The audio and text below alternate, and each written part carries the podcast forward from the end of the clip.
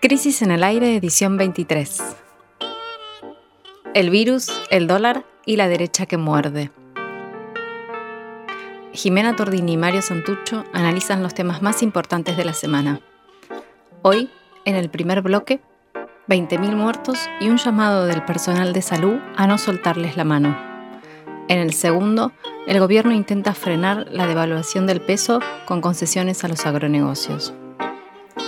Y conversamos con Gerardo Pizarello, diputado por Barcelona en el Parlamento español, sobre el crecimiento de la derecha, democracia real o extinción.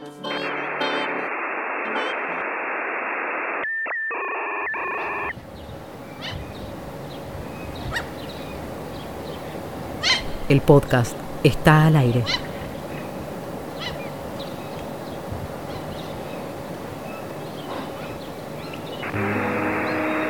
La pandemia no amaina. Esta semana, el 1 de octubre, el país superó, superamos las 20.000 muertes informadas como consecuencia de, de la enfermedad el número no mereció mayores titulares porque, bueno, de algún modo el incremento de las muertes a lo largo de los meses está generando una suerte de efecto de, normalización de eso que, nos está pasando al mundo. Esto, este salto hacia las 20.000 muertes se produjo el jueves, el primero, como decía, porque ese día se ingresaron en el Sistema Nacional de Vigilancia de la Salud los datos que resultaron de revisar los números de la provincia de Buenos Aires. Había 3.523 personas que estaban registradas como fallecidas, pero que no se habían contabilizado por su causa, es decir, por, por COVID-19, en los partes diarios del Sistema Nacional. Nunca entendí cómo fue eso. Vamos a tratar de explicarlo, el episodio. Eh, lo que ocurre es que hay distintos sistemas de acumulación de, la información de las, de las muertes eh, que existen antes de la pandemia. Mm. Un sistema nacional, eh, y un sistema que se hizo para registrar la pandemia. Bueno, hay diferencias mm. entre los sistemas que la carga, el paso de los, de los datos al sistema que controla la pandemia, de los datos que también están en otros sistemas. En todas las provincias hubo diferencias, incluso en algunas hay diferencias inversas, o sea, hay más muertes cargadas por COVID en el sistema nacional que en los provinciales. Ah, en la provincia de Buenos Aires se produjo al revés. Todos estos 3.526, 23 fueron de la provincia de Buenos Aires. De la provincia de Buenos Aires. Mm. ¿Por qué pasa esto? Bueno, porque que ese sistema funcione depende de la carga que hacen como se llama, eh, los efectores de salud, tienen que cargar, los hospitales, mm. las clínicas, los distintos lugares que registran muertes, tienen que cargar ese sistema. Bueno, si algo falla en esa carga, se demora por algún motivo, sea el que fuere, eh, se empiezan a generar la imposibilidad del, conteo estadístico en mm. tiempo real. Un dato importante, de hecho, de este episodio es que el 60% de las muertes, estas de la provincia de Buenos Aires, que no estaban informadas ocurrieron en el sector privado, mm. lo que puso en el tapete, aunque por muy pocas horas, un antiguo problema, que es esto que decíamos, ¿no? Por un lado, el sistema estadístico funciona en la medida en que todos los efectores de salud carguen los datos, mm. por el otro, los privados hacen bastante lo que se les canta. Mm. Para que nos demos una idea, por ejemplo, en el periodo de normalidad, el reporte de cuántas personas mueren en el país durante un año tarda otro año más en, ser, en estar terminado. El último hecho disponible buscaba ayer, eh, porque ese, ese, sistema estadístico se usa para muchas cosas. Por ejemplo, se usa para saber cuáles son las enfermedades que producen más muertes en el país. Mm. Entre qué edades y edades esas enfermedades son más eh, letales, etcétera. Bueno, el último que está disponible es de 2016. O sea, es un antiguo problema del sistema de salud que apareció ahora. Pero volviendo a la pandemia, en materia de contagios, en el conjunto del país eh, sigue creciendo día a día. Según los datos informados ayer, el viernes 2, por el Ministerio de Salud, la provincia de Buenos Aires atraviesa una situación que parece estable, pero con una cantidad alta de personas contagiadas y fallecidas. En la ciudad de Buenos Aires aumentan los casos en los barrios no vulnerables, donde la situación está estable, pero en el resto de los barrios no lo está. En otros lugares del país el crecimiento se viene acelerando. Según datos del jueves, Salta y Río Negro sí están con una ocupación de camas en unidades de terapia intensiva por arriba del 80%. Río Negro está cerca del 90% en realidad, porque estaba en 87 ayer a la noche. Y Tucumán, Mendoza, Neuquén y Santa Fe están por arriba del 70%. En Santa Fe, precisamente el viernes, ayer también, tuvo lugar el pico de contagios diarios con 2.248 casos informados en un día y 1.027 de esos casos son de personas residentes en Rosario. Bueno, ¿quiénes están aguantando esto en la primera línea diaria para contener los estragos, es decir, contener a las personas que se enferman para que puedan superar la enfermedad? Bueno, el personal de salud, claro, quien esta semana, además de estar en esta primera línea, tuvieron que salir a protestar. Las y los enfermeros de la Ciudad de Buenos Aires eh, tuvieron que salir a la calle a marchar desde el Congreso hasta la legislatura de la ciudad. ¿Qué pedían? Pedían dos cosas, básicamente. El reconocimiento, por un lado, a la carrera profesional de enfermería, que es un problema que creo que es particular de acá de la ciudad de Buenos Aires. Eh, exigen entonces que tengan el mismo nivel de jerarquía que otras profesiones del sistema sanitario. Pandemia por medio, todavía no, han logrado esto, que ya viene de arrastre. ¿no? Y también eh, un aumento salarial de emergencia eh, para todos los trabajadores y los trabajadores de, la salud. son 10.000 más o menos las y los enfermeros, el 25% de, de los 40.000 trabajadores de la salud en la capital. Y tiene un ingreso promedio, las y los enfermeros, de 36.000 pesos por mes. Además, eh, repudiaron la violencia policial eh, que tuvieron en otra protesta que había sido el 21 de, septiembre por parte del gobierno de la ciudad, que, bueno, reprime a las marchas de los, del personal de la salud, pero deja hacer a las marchas que supuestamente van con luces y velas a, velar por la República. Bueno, detrás de las cifras y los porcentajes hay eh, gente concreta, de carne y huesa, enfermeras y enfermeros, que además están en un estado eh, de extenuación, ¿no? Están cansados, angustiadas, con problemas de salud serios, con problemas económicos, como ya decíamos, pero sobre todo están tristes porque han perdido a muchos compañeros de trabajo y también se sienten un poco solos en esta primera línea, como decías antes. Tránsito Fernández es una enfermera, delegada general en el Hospital Moyano de la Ciudad de Buenos Aires, y hablamos con ella para que nos cuente cómo la están pasando en estos días. Nosotros, los que seguimos la trinchera, los que seguimos laburando, los que seguimos poniendo el lomo, seguimos en la misma situación, con un sueldo mínimo, con una miseria de plata y donde no nos alcanza a veces ni para viajar. Somos personal de riesgo que no se respetan en los transportes, no se ve reflejado en ningún lado. Este, y bueno, cada vez estamos más empobrecidos, más angustiados, más más todo mal porque uno ve que se mueren nuestros compañeros, vemos la situación de los compañeros de maestranza, servicios generales, administrativos, este, todos los compañeros están sufriendo esta situación porque sin ellos nosotros también no podríamos trabajar, si no limpian, si no, si no nos asisten. Y bueno, todo eso para nada. Este es el momento en que tienen que reconocernos, porque si los medios dicen que somos profesionales, reconocernos en la ley, reconocer la ley y reconocer con la plata que, nos corresponde. Nosotros, trabajadores de salud, con 36 años de, hospital, llevo 40 mil pesos, por favor. Soy una licenciada que me pagué yo la carrera, como todas mis compañeras. Porque bueno, los que trabajamos en hospitales no tenemos mucho tiempo para ir a, la, hacer CBC y todo eso para ingresar a la Universidad Nacional. Este, entonces tenemos que ir a universidades pagas, porque también es otro negocio.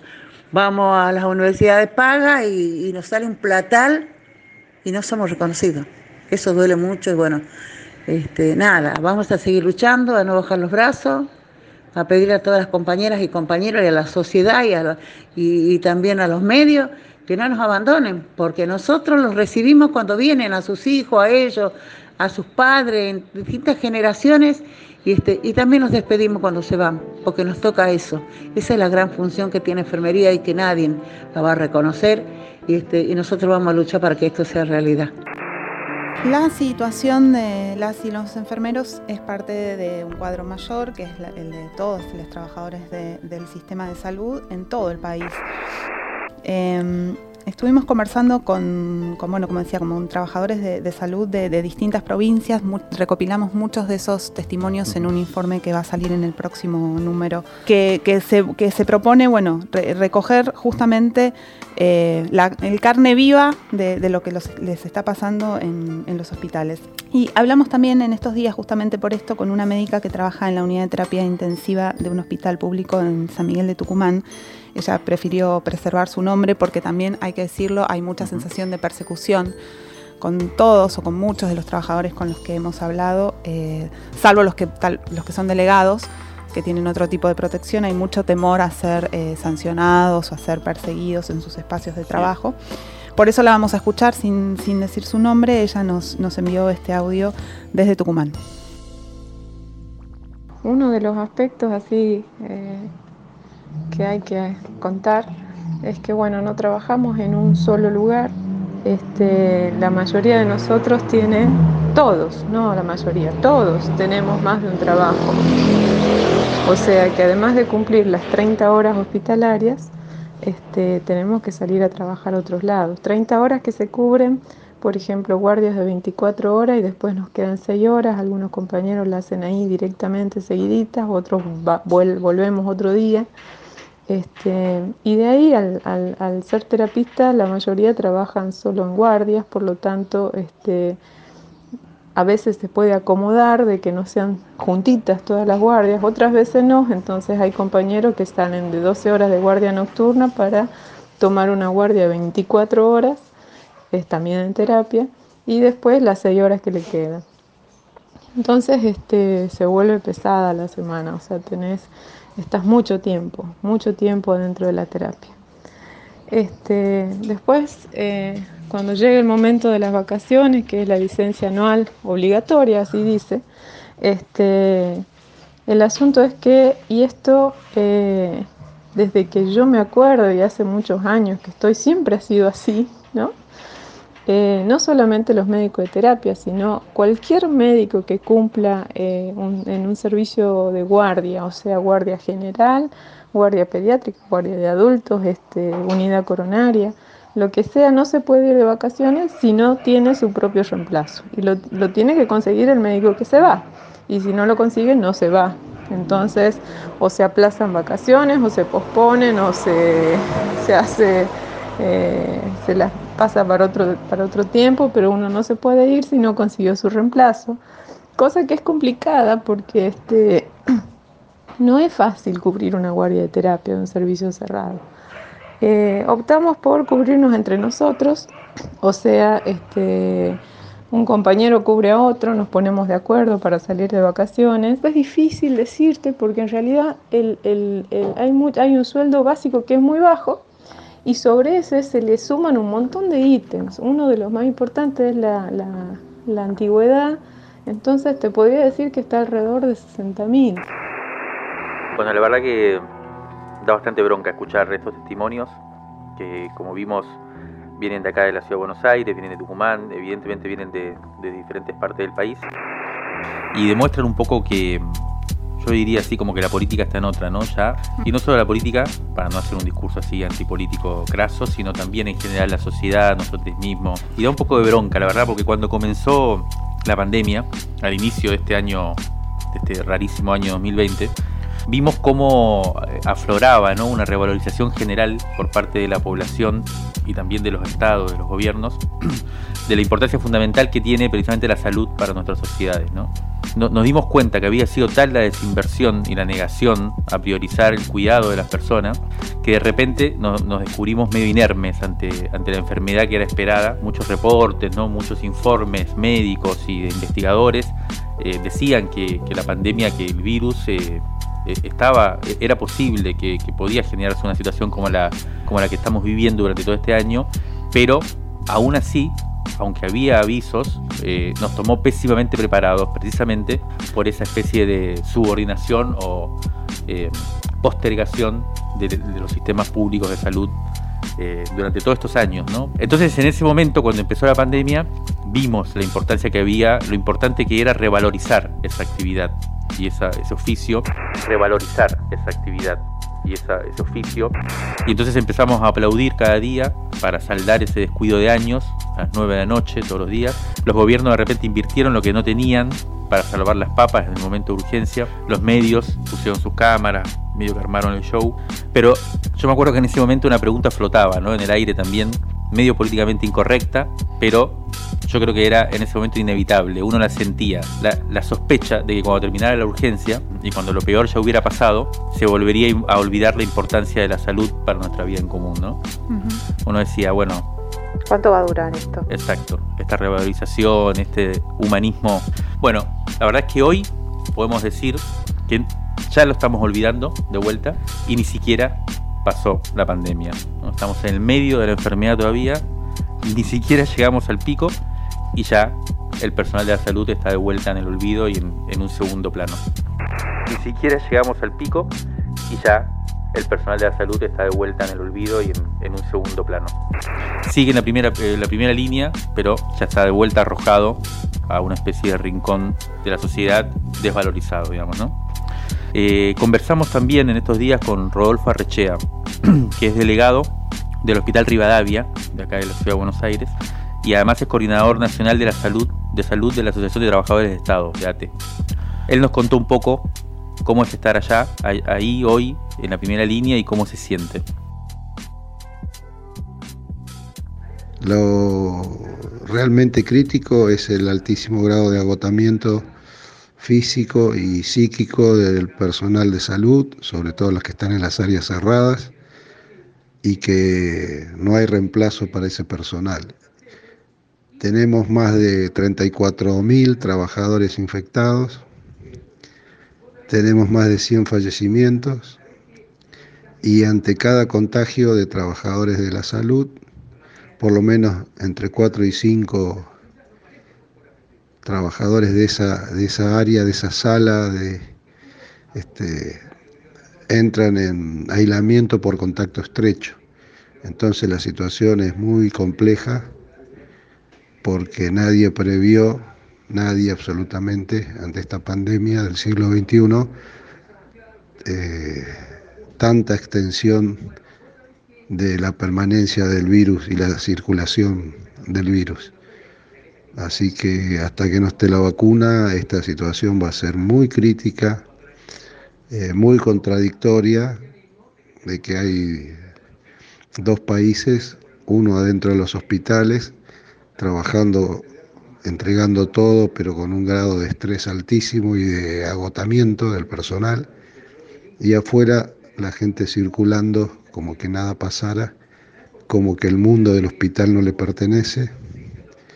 Y esta es una realidad con la que tenemos que, que convivir hasta tanto salga la vacuna lo escuchábamos a, Rodolfo plantear esta, esta imagen de, los dos países y bueno, falta bastante tiempo todavía, hay tiempo también para recuperar alguna reserva solidaria.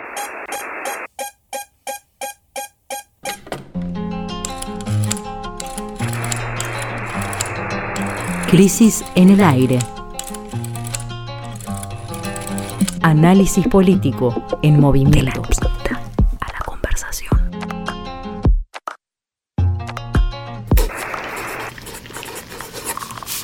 revistacrisis.com.ar. Durante la semana que hoy termina, el gobierno nacional tuvo dos picos de presión que podríamos catalogar de graves. El primero referido a un hecho del que hablamos aquí el sábado pasado, el traslado irregular de varios jueces durante el macrismo que el oficialismo quiere retrotraer desde el Senado. En los próximos días mm, todos los reflectores van a enfocarse ahora en la Corte Suprema de Justicia porque es allí donde la oposición está concentrando la presión y también eh, cifra sus esperanzas. Pero esto que parece un tema pequeño, en el caos en el que vivimos, generó un conflicto de poderes mayúsculo cuando la Corte Suprema de Justicia intercedió para anular lo hecho por la Cámara Alta y también por el Ejecutivo.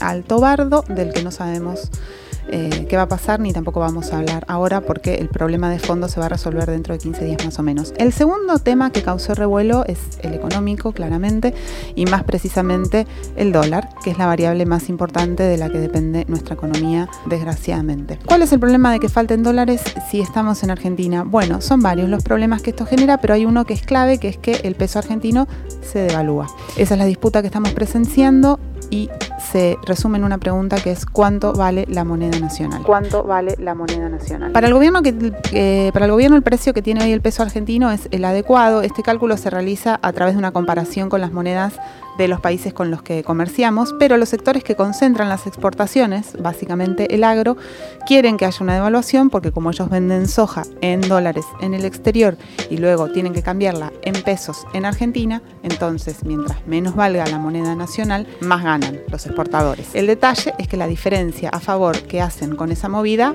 la pagamos los que ganamos en pesos.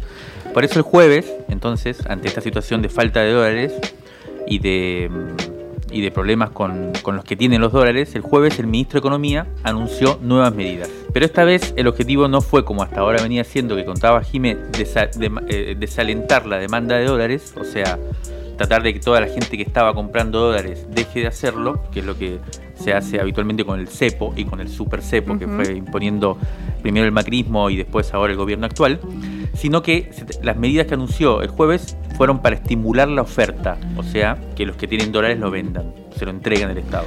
¿Por qué? ¿Qué pasa? El Banco Central, que es la entidad que funciona como respaldo estatal de última instancia, tiene actualmente una reserva de poco más de 7 mil millones de dólares, lo cual es bastante poco para resistir el ritmo de fuga que viene creciendo, ¿no? Del que mencionabas antes. Pero además, como por el problema que dejó la herencia, que dejó el macrismo con el problema de la deuda y demás, no tiene acceso a financiamiento externo actualmente, contamos solo con eso. O sea, no, podemos pedirle prestado a, nadie para eh, aumentar esas reservas de dólares, digamos, ¿no? Entonces la, eh, la situación es de debilidad el Estado en ese sentido. Y hay un dato que, es importante en este contexto. ¿Cuál es? que se calcula que los exportadores agrarios tienen en su poder unas 20 millones de toneladas de soja que ya cosecharon, pero que todavía no han vendido y que básicamente valen algo así como 7 mil millones de dólares.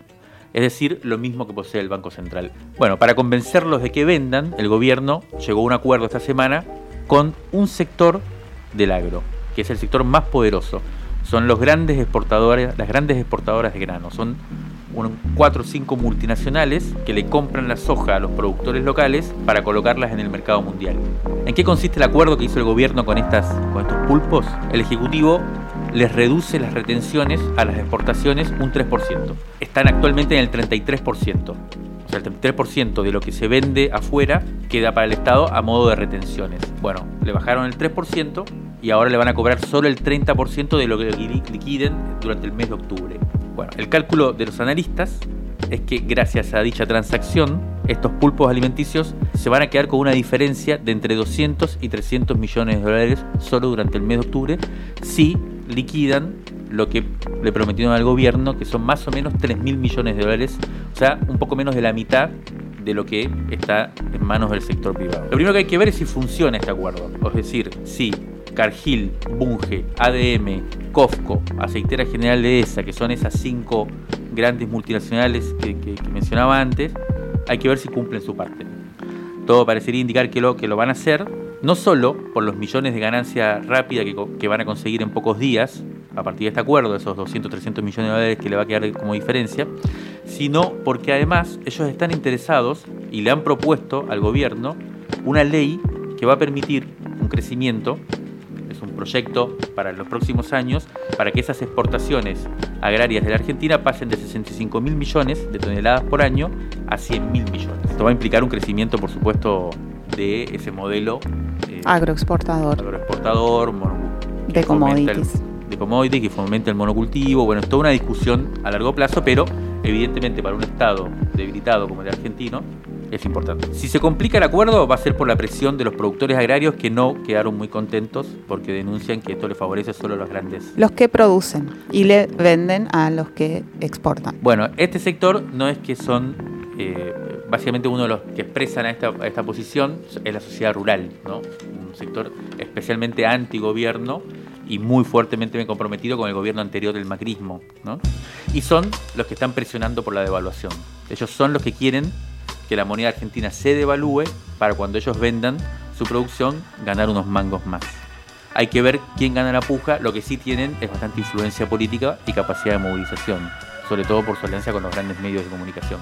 Además de estas medidas para estimular la oferta de dólares, que incluyeron también una baja de retenciones a la minería y a la industria exportadora, el ministro de Economía anunció un aumento de las tasas de interés de los instrumentos financieros en moneda local de corto plazo para quienes están comprando dólares pasen a invertir sus ahorros en pesos. Es decir, para que para el ahorrista sea más atractivo invertir en pesos que presionar sobre el mercado de esos 7 mil millones de dólares que son los que quedan.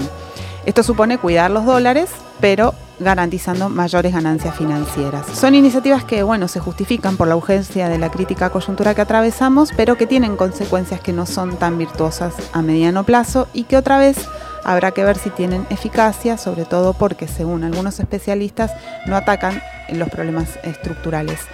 Conversamos con Pedro Vizcay, que conoce bien el entramado financiero local. Él dirigió en 2013 el área de fraudes económicos y bancarios de la Procelac en, la Procuración General de la Nación.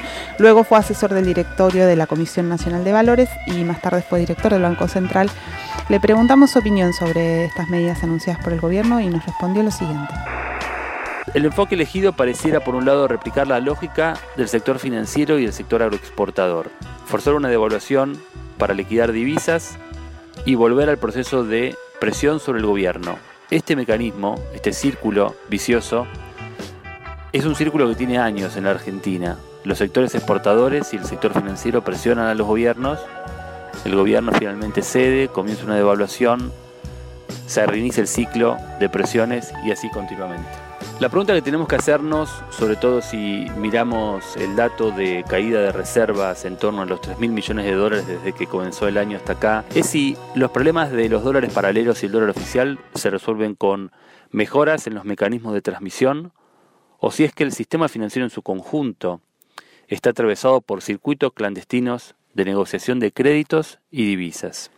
Si la fuga de capitales opera como un límite endógeno a las posibilidades de desarrollo en la Argentina o es que vamos a seguir permitiendo que a través del contado con liquidación las grandes empresas giren capitales al exterior de manera ilícita, si vamos a permitir que el dólar cable se utilice como un mecanismo clandestino de salida de capitales. Y si vamos a permitir que continúen proliferando de forma, de forma permanente distintos mecanismos de circulación de flujos de capitales ilícitos que ingresan y salen de los bancos. La impresión que yo tengo es que eh, el problema de los dólares paralelos, el problema de las brechas no se va a resolver si no desconectamos finalmente el mercado financiero formal del mercado financiero ilegal, si no rompemos los circuitos de transmisión que existen entre las finanzas formales y las finanzas criminales. Solo vamos a poder hacer esto en la medida que construyamos un modelo de policía financiera activa, ágil, fuertemente coordinada con la Unidad de Información Financiera, fuertemente coordinada con la Comisión de Valores y con el resto de los organismos de control de flujos de capital ilícito que existen en la República Argentina. En el año 2015, la brecha se pudo bajar entre un 15 y un 20% con políticas de este estilo. Claro que estuvieron acompañadas de mecanismos de incentivos al ahorro en pesos, de mecanismos de eh, estímulo a una determinada línea o sendero de precios en los eh, en la evaluación del dólar en el mercado de futuros, pero sin una política firme de control sobre el delito económico, sin entender profundamente que el delito económico y el delito financiero en la Argentina es endógeno al sistema financiero, va a ser imposible que podamos avanzar en una solución al problema de las brechas cambiarias en el mercado de divisas. Necesitamos controlar el mercado de divisas paralelo, necesitamos controlar el mercado de mesas de dinero clandestinas. Hay que aumentar la verificación, hay que construir un sistema de policía financiero activa. Dos ideas básicamente para resumir. Una es que el sistema financiero y todos estos mecanismos de ataque a la moneda nacional, ¿no? Está muy penetrado y en su corazón, en su corazón tiene lo que se llama el delito financiero, ¿no? Todo, una cantidad de operaciones y también de masa dineraria que viene de, de lugares no santos, digamos, y que influyen con fuerza. y que utilizan mecanismos paralelos a los legales para funcionar. Exactamente. Entonces, lo que muy bien plantea Pedro es que en vez de acordar en vez de ceder frente a esas presiones, sería muy importante tener una policía, digamos, en ese sentido. Ahí sí hace falta que el poder del Estado se plante frente a poderes que realmente cuestionan la soberanía nacional y ponen en peligro la vida democrática. Entonces, eso me parece una cosa bien importante. Y la otra tiene que ver con la cuestión de eh, lo mismo, la soberanía política, ¿no? Frente a estos grandes actores económicos que eh, se necesita, se necesita sí o sí disciplinar para poder reconstruir un horizonte económico inclusivo y con cierto tono democrático, ¿no? Uno, uno habla con el gobierno, como decíamos, hicimos una entrevista que va a salir en este nuevo número eh, que mencionabas y que de paso eh, le pedimos a la gente que ya la vaya solicitando porque pronto va a estar y viene muy bien. Una de las entrevistas que, hicimos fue con el ministro de la Producción, Matías Culfas, y él y en general el gobierno, el equipo económico, es muy optimista a mediano plazo. Hay índices que van dando a conocer que puede haber una reactivación económica interesante, pero en el día a día parece estar todo atado con alambres. Y el problema es que si se sigue cediendo, bueno, ese mediano plazo también va a quedar a merced de los sectores de poder que hasta ahora son los que siguen ganando. Entonces, la pregunta que uno se hace es si el gobierno no les está hablando y nos está hablando con la razón técnica cuando de lo que se trata es de una pelea política.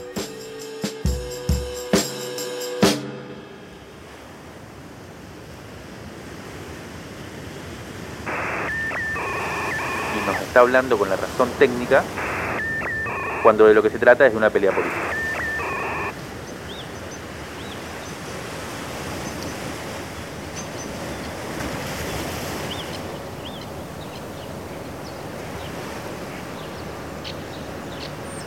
Rescate emotivo.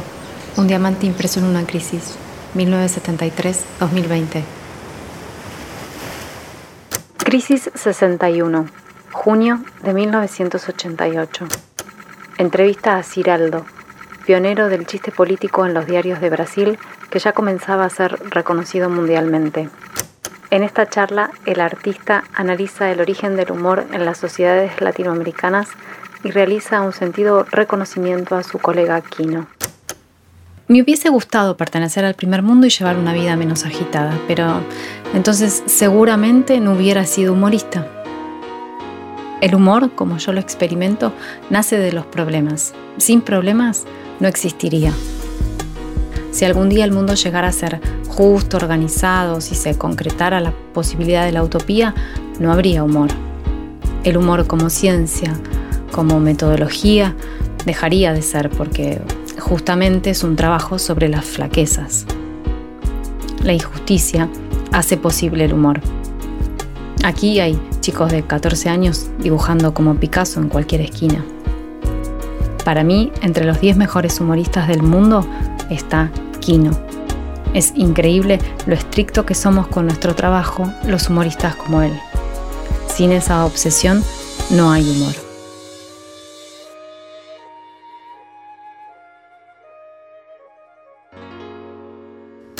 Ciraldo Alves Pinto nació en Minas Gerais en 1932.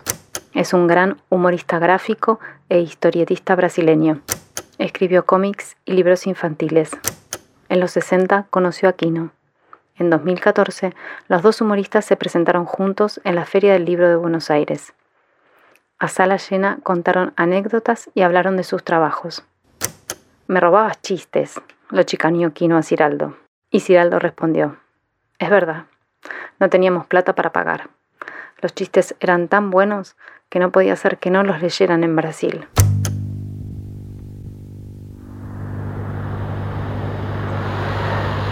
Crisis en el aire. Revista Sonora Transmedial. El aire está en crisis. Válvulas de papel. Válvulas de papel. Aire. aire podcast. Y transmisor. y transmisor. Válvulas de papel aire, podcast y transmisor.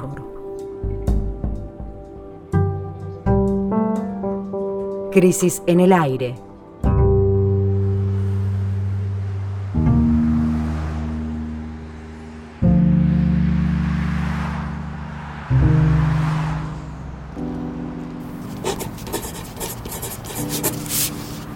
La semana pasada analizamos las cifras publicadas por el INDEX sobre la pérdida de puestos de trabajo y el aumento del desempleo y esta semana hubo otras tristes cifras sobre los índices del aumento de la pobreza. Entre las causas más inmediatas de esta catástrofe social hay que mencionar a la pandemia y a sus consecuencias económicas. Si rascamos un poquito, rápidamente aparece la responsabilidad del gobierno anterior, el gobierno Mauricio Macri, por el pésimo favor que le hizo al país. Pero si vamos un poco más a fondo, no es difícil advertir que la crisis es sistémica y estamos ante un punto de inflexión. Lamentablemente, quien mejor está percibiendo e-, este hecho, esta, crisis, es la derecha, especialmente la que asume ciertas gestualidades antisistema en alianza, paradójica pero no tanto, con los principales poderes fácticos del planeta.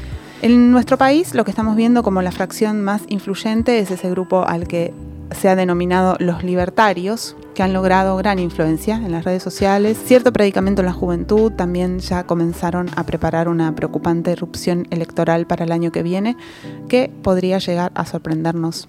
Pero no se trata, y, por eso eh, lo traemos a este bloque, no se trata solo de un fenómeno solo local, sino también de un fantasma que recorre todo el planeta o casi. Sí, porque esta semana en España un argentino quedó en el centro del debate sobre este tema, luego de, que la cuenta oficial del partido de la ultraderecha ibérica, se llama Vox, y que durante los últimos años tuvo un crecimiento meteórico, ¿no? metió más de 20 diputados nacionales en las últimas elecciones, recomendó en un tuit devolverlo a este argentino que se llama Gerardo Pizarello, que es diputado nacional por Cataluña en, en el Congreso, eh, lo recomendó devolverlo a Sudamérica con una patada en el culo. Gerardo Pizarello había bueno, hecho una intervención cuestionadora del rey de España, como se sabe hay una gran discusión sobre la monarquía en este momento, y Vox respondiéndole a este tuit de Pizarello, dijo esta cuestión que había que mandarlo con una patada en el culo a Sudamérica. Bueno, estamos en comunicación con Gerardo. Gerardo, ¿nos escuchás? Estás en Barcelona, ¿no? Estamos acá Jimena Tordini y Mario Santucho. Sí, ¿qué tal? ¿Cómo están? Los escucho perfectamente. Bueno, antes de comenzar con, eh, a conversar con Gerardo, queríamos, bueno, escuchar, que, las oyentes y les oyentes puedan escuchar el final de una intervención que hizo Pablo Iglesias el miércoles en el Parlamento, justamente dura un minuto, y le habla directamente al líder de Vox, Espinosa de los Monteros. Escuchemos. Señor Espinosa, de verdad que esperaba algo más de nivel. Mire, usted ha hablado en su primera intervención de amenazas. Y usted es amenaza. Lo hicieron el otro día desde su cuenta de Vox, diciendo que habría que dar una patada en el culo al primer secretario de la mesa del Congreso y mandarle de vuelta a Argentina. El primer secretario del Congreso es nieto de andaluces que tuvieron que emigrar huyendo de la persecución de la dictadura que ustedes reivindican como un gobierno preferible al actual. El primer secretario del Congreso es hijo de un abogado asesinado por la dictadura argentina y permítame que le diga que ninguno de sus diputados le llega al suelo de los zapatos en términos de compromiso democrático a Gerardo Pizarro.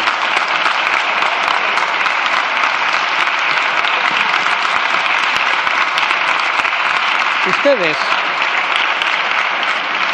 señor Espinosa de los Monteros, son el partido que promete patadas en el culo patadas en el culo a los migrantes, patadas en el culo a los republicanos, patadas en el culo a las feministas, patadas en el culo a los vascos y a los catalanes. Pero ¿sabe qué? Para pasar de las promesas a los hechos hace falta algo de lo que ustedes carecen. Agallas, señoría, agallas. Hay un refrán castellano enormemente cruel y certero. Perro ladrador, poco mordedor. Gerardo, te queríamos preguntar entonces si vos pensás como Pablo Iglesias que esta derecha con, este discurso fascista enardecido ladra pero no muerde. Bueno, yo la verdad que creo que las palabras de Pablo Iglesias fueron palabras muy valientes, que lo que hicieron fue recoger en realidad lo que había pasado los días anteriores, donde precisamente recibimos estas de solidaridad, digamos, muy, muy claras, de todos esos sectores que se sintieron atacados por Vox, porque hay muchos sectores sociales que entendieron que Vox no me atacaba solamente a mí. Lo que quiere decir es que aquí hay mucha gente que más allá de las discrepancias tiene claro que esto es la vieja derecha neofranquista es como si estuviera anabolizada ¿no? por la irrupción de Trump, de Bolsonaro, eh, de esta nueva extrema derecha, derecha global, y que es peligrosa, es decir, yo creo que ladra y que, y que muerde también, y que ya está mordiendo. Hay una violencia enorme que se está produciendo, y esa violencia, esos mordiscos eh, bastante letales, no serían posibles sin la existencia, me parece, de esa extrema derecha, que tiene como función, diría yo, no exclusiva, pero central, precisamente evitar que se pueda salir de esta, de esta crisis y de la pandemia con un mínimo de justicia social y con un mínimo de redistribución. Gerardo, em, yo creo que la otra cara del discurso de Pablo Iglesias en el Congreso, que fue muy, la verdad, como decías vos, eh, valiente y en cierto modo reparador, eh, pero también tiene como otro, otro, una contracara, ¿no? Además de eh, mostrar en cierto modo eh, que no asusta, que en todo caso, por más que muerda, no nos asusta esta derecha. Eh, creo que hay otra una contracara de ese, que es desde dónde se enuncia, ¿no? Desde dónde enuncia Pablo Iglesias. Y es algo así como una especie de confianza en la democracia, ¿no? En, la fuerza de la democracia para resistir los embates de, uno podría decir, lamentablemente de este extremismo, digamos. ¿no? ¿Vos ves, vos pensás que, que, la democracia está sólida, que se la banca, digamos, en estos momentos?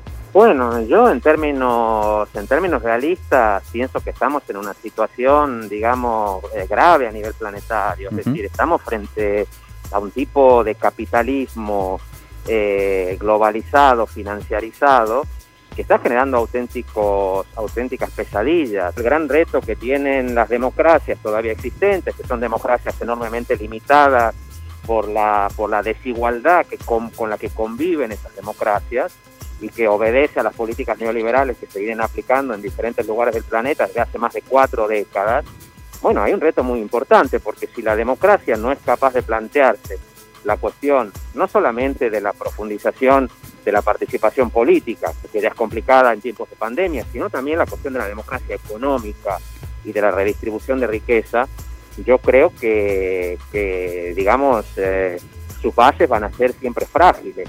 Yo no soy realista, no soy tan, tan optimista respecto de eso, creo que hay que hacer una reflexión muy profunda sobre las condiciones para que la ciudadanía organizada pueda incidir en las instituciones para que consigan esa redistribución de riqueza, para que consigan frenar ese programa de estas derechas radicalizadas, pero sin duda los retos eh, son enormes y hay muchas razones para estar, para estar preocupados. Decir lo contrario sería ignorar eh, lo que estamos viendo, las masacres que se están produciendo en la periferia, en Colombia, en Chile, en Brasil, mm. eh, los asesinatos de activistas antirracistas y de personas de la comunidad negra en Estados Unidos. Es decir, hay una ofensiva eh, que pone en peligro la democracia tremenda, tremenda, y hay que hacer una reflexión que no se puede resolver solamente en un país, obviamente, pero que eh, es un momento muy duro de la humanidad. Por lo tanto, mm. cuando hay voces que dicen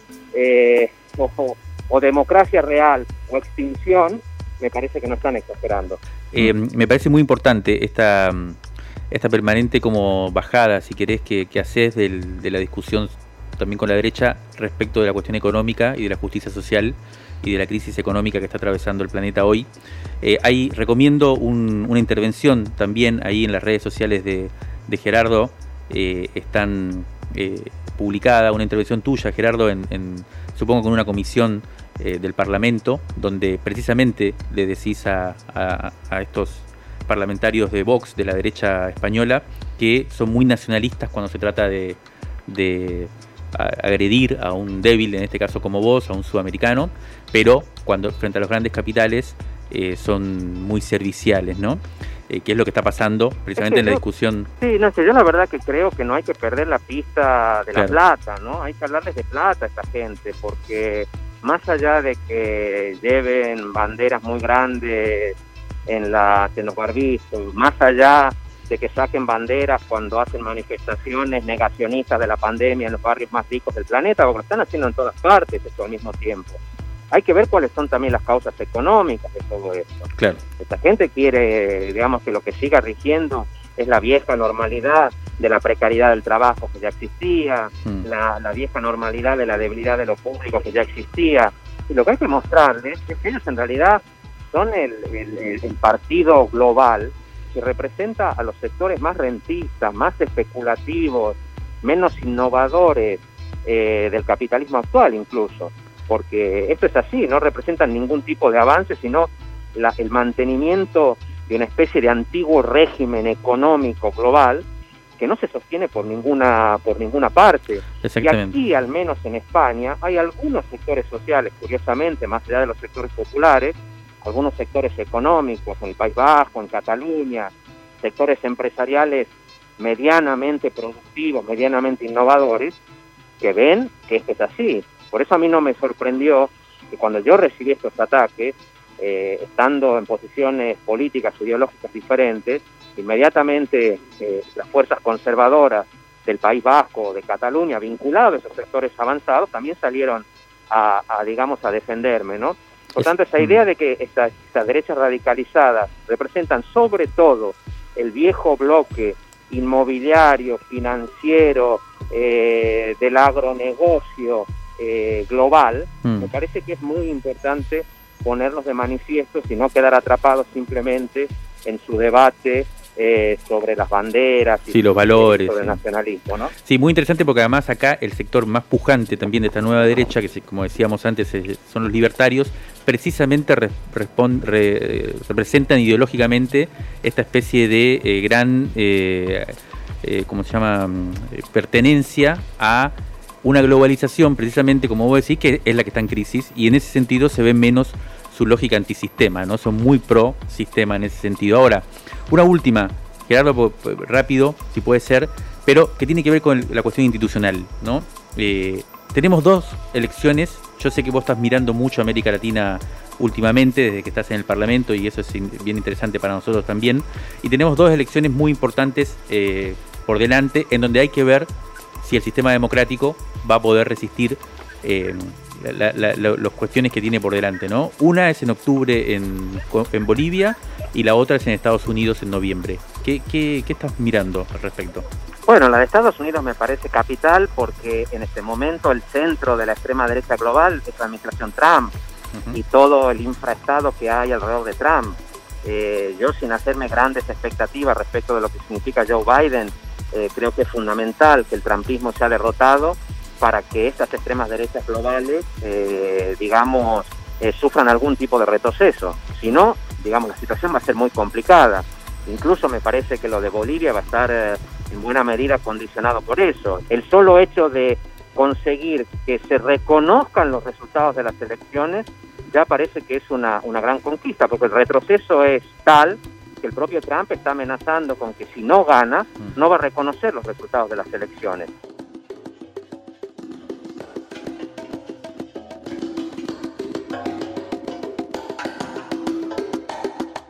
Encontrarnos en todas las plataformas de podcast o los sábados de 8 a 9 en Radio Nacional AM870.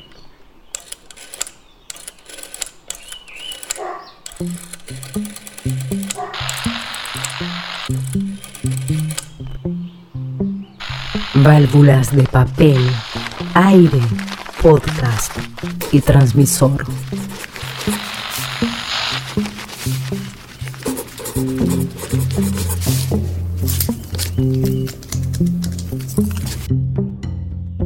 Crisis en el aire.